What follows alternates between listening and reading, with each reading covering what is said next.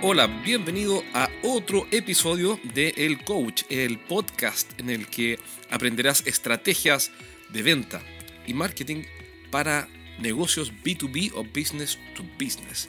Es decir, aquí estamos lejos del consumo masivo y 100% enfocados en lo que puede servirte eh, definitivamente para llevar tu negocio al siguiente nivel. Hoy día estamos con una súper invitada, una mujer interesantísima, Paula Ibáñez, que nos va a comenzar a explicar algunas cosas sobre desarrollo personal, pero que aplican perfectamente para los desafíos que tú tienes.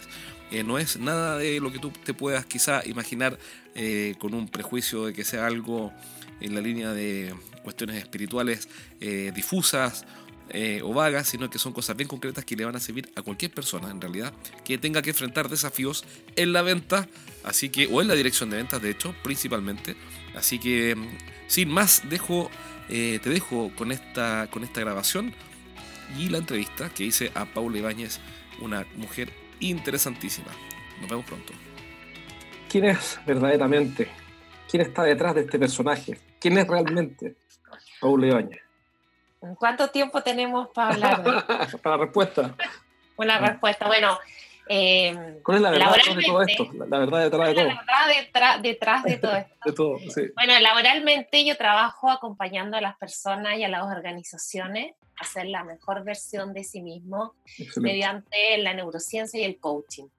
Mis temas son neuroliderazgo, neuroventa, en el fondo gestión de emociones estrés. Enseño a las personas como el manual del ser humano de una manera simple, cosa de sacarle el máximo provecho a las personas. Hoy en día el problema de la transformación digital, el problema de las ventas no pasa por las máquinas, eh, pasa porque las personas tenemos que transformarnos para poder incluirnos en este nuevo mundo con todo esto que está pasando. Y siento, y la práctica me lo ha demostrado, que lo que nos va a permitir superar esta nueva revolución industrial, a lo menos por un tiempo, es ser lo más humanos posible, es conectarnos con nuestras emociones, es entender lo que nos pasa, eh, es saber en qué momento hacer cosas, cuándo guardar nuestra energía y, normalmente pasa todo al revés, pues más, malgastamos nuestra energía durante el día en cosas inadecuadas, vivimos constantemente en, en el estado de alerta que no nos permite eh, generar eh, planes de acción, no, escuchamos a nuestros clientes. Entonces, la venta va desde el producto a desde el servicio y venderme como persona frente a un otro. Entonces, la neurociencia hace mucho sentido. Para entender lo que tú ayudas a las personas es hacer más personas. Claro, a sacarle en el fondo, eh, precisamente, hoy día las personas estamos siendo más máquinas y no más personas. Y como somos diseñados para ser personas. Ya que un programa de venta, ¿cómo vende eso? Tú te acercas a un empresario y le dices, hola, mira, mi nombre es Paula y, te, voy a ayudar a que, tu gente, a, que tus personas sean más personas. Sí, y que se pues, conecten con lo humano. Yo creo que ahí el dueño de la empresa sale corriendo y dice... No, al revés. Ah, mira. Tú sabes que, tú sabes que hoy en día lo que yo, yo soy bien activa en las redes sociales, LinkedIn, hago charlas y fundamentalmente la gente viene a mí. Yo hoy día no voy a las empresas, sino más bien me buscan por las redes sociales y es precisamente es porque buscando otras alternativas, ¿no? De, salir de modelos tradicionales, de incorporar hoy día eh, herramientas multidisciplinarias donde ya no solamente necesitamos eh, el vendedor no de que golpea la puerta y vendía un producto, sino tenemos que saber de tecnología, tenemos que saber gestionar nuestro tiempo, tenemos que saber cómo enfrentarnos día a día en un mundo donde el 50% del tiempo tenemos que estar creando nuevas soluciones. Antiguamente se decía que ser creativo era solo para los diseñadores, para los que hacían, hoy en día no, todas las, a, a lo menos la mitad del tiempo tenemos que estar siendo creativos para poder enfrentar enfrentar este, este mundo y cómo todo va cambiando. la verdad... Una pregunta, ¿cuál es la principal eh, habilidad que un gerente debería desarrollar y que tú ves que está más ausente? Para darle más contexto, para facilitar más, para entenderte mejor. ¿Cuál es la habilidad, por ejemplo, para llevar ejemplo? ¿Cuál es la, habilidad que, que, tú ves que, que debería estar y que no está? Bueno, la primera, para liderar, y que autoliderarte. ¿Y cómo se autolidera una persona? Lo, hay muchas formas, pero yo creo que lo principal es poder detenerte un espacio durante el día para efectivamente decidir cuáles peleas, cuál vas a dar durante el día y cuál no. ¿Tú sabes cuál es el primer principio de la estrategia? ¿Cuál? Ese mismo.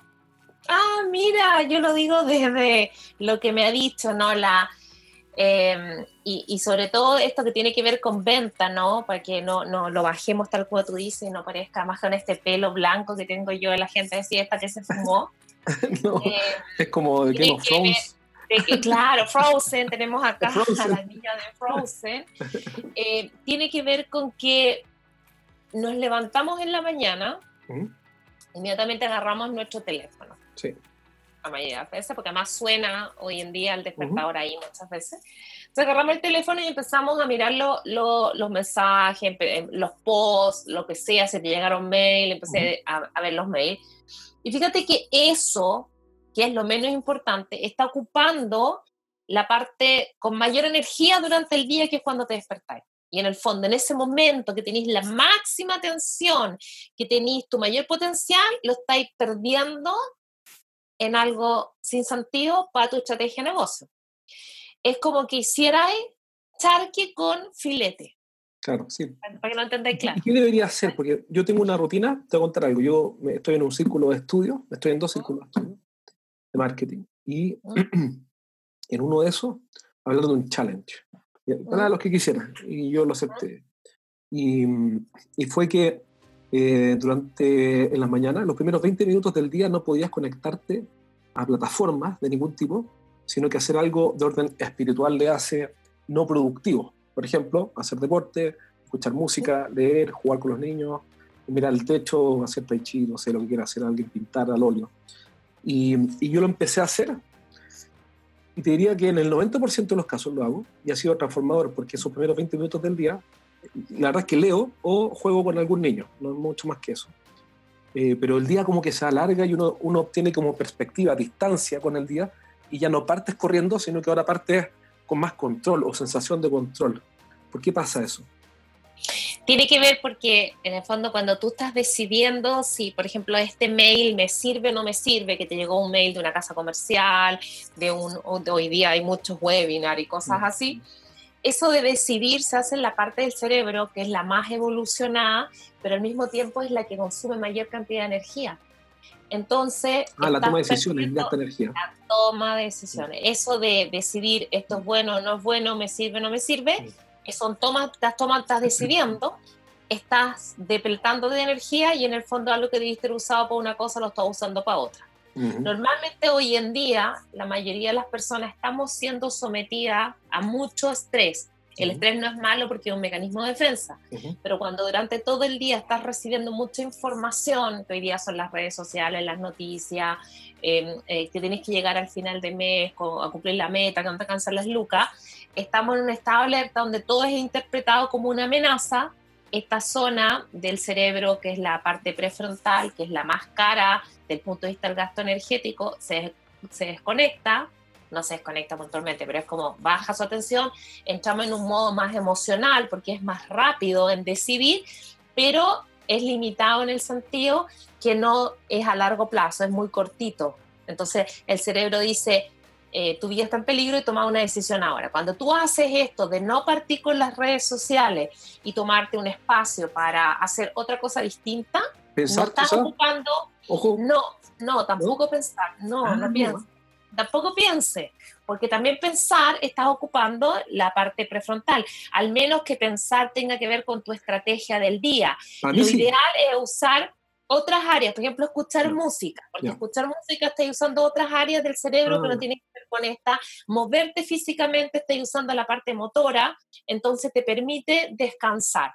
aunque sea activo llegas a la oficina o donde es tu lugar de trabajo y inmediatamente, como dices tú, el, generar mi estrategia, así como viene mi día, ojalá y el día anterior hemos decidido qué clientes voy a llamar, no de estos clientes, cuáles son los que efectivamente eh, me, van a, me, dan ingresos, los puedo contactar, hacer de alguna manera he decidido por qué eh, hablar con estos clientes y no con otros. eh, y, cuáles son mis pasos de seguir durante el día. Y después recién puedes pasar a un segundo tema y a lo mejor contestar los mails ya tipo 11 de la mañana o incluso tipo 3 de la tarde, cuando ya estás cansado eh, y, y, esto de decidir me sirve o no me sirve ya da un poco lo mismo. No gastaste la mayor cantidad de energía en, en, en una tarea no importante. Entonces, cuando tú haces esto de hacer una actividad distinta, estar pensando, efectivamente te estás conectando, aunque suene así como zen, eh, contigo, pero desde el punto de vista del cerebro estás utilizando la parte más eficiente para poder enfrentar el día.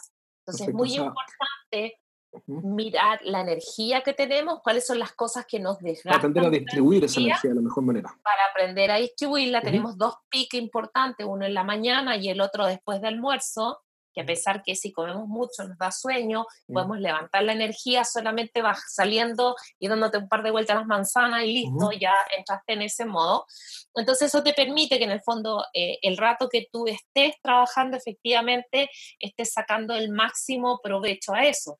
Ya, pero vamos por parte, vamos por parte. Entonces, entonces se trata de que en la mañana, por ejemplo, uno comienza el día con alguna actividad que no te, que no te lleve al modo reactivo, porque se va a estar todo el día reaccionando, reaccionando, reaccionando, eh, con un desgaste de energía tremendo y además con una mala calidad de vida asociada. Y por ende, entiendo que también, volviendo con lo que hablamos recién, eh, sería más, más difícil autoliderarme para poder liderar a otros. Claro, porque te pierdes tú mismo, o sea, tú mismo ya estás en un modo totalmente de estrés, eh, donde todo lo que pasa está siendo interpretado como una amenaza, entonces en el cuerpo están pasando un, una liberación. Claro, sientes que no tienes el control del día porque, porque básicamente estás improvisando. Bueno, la entrevista con Paula fue una entrevista entretenida, fue fácil de conversar con ella en el sentido de encontrar temas interesantes, encontré muchos, así que, bueno, tuve que cortarla esta parte de la entrevista porque si no eh, iba a ser un capítulo muy largo y ya me han dado varios feedback de que el promedio, el promedio de un podcast hoy día eh, idealmente están entre los 10 y 15 minutos, por eso corté esta parte de la entrevista. Eh, si te pareció interesante, mándame un email y voy a publicar entonces la segunda parte de la entrevista a Paula em, y voy a ponerla entonces en, en, LinkedIn y en la página web, eh, la página fanpage de este podcast. Recuerda que esta fanpage está en Facebook. Tú te metes a Facebook y buscas podcast el coach. Ese es el nombre de la página, es simple. Arroba podcast el coach. Te metes y vas a poder dejar tus comentarios, preguntas. Y esto ya sin duda está publicado arriba vas a poder verlo y hacer comentarios y preguntas. Así que recuerda meterte a nuestra fanpage podcast El Coach y dejar tus comentarios, sugerencias y también puedes pedirme temas que quieras abordar para los próximos programas. Un abrazo y nos vemos pronto. Cuídate.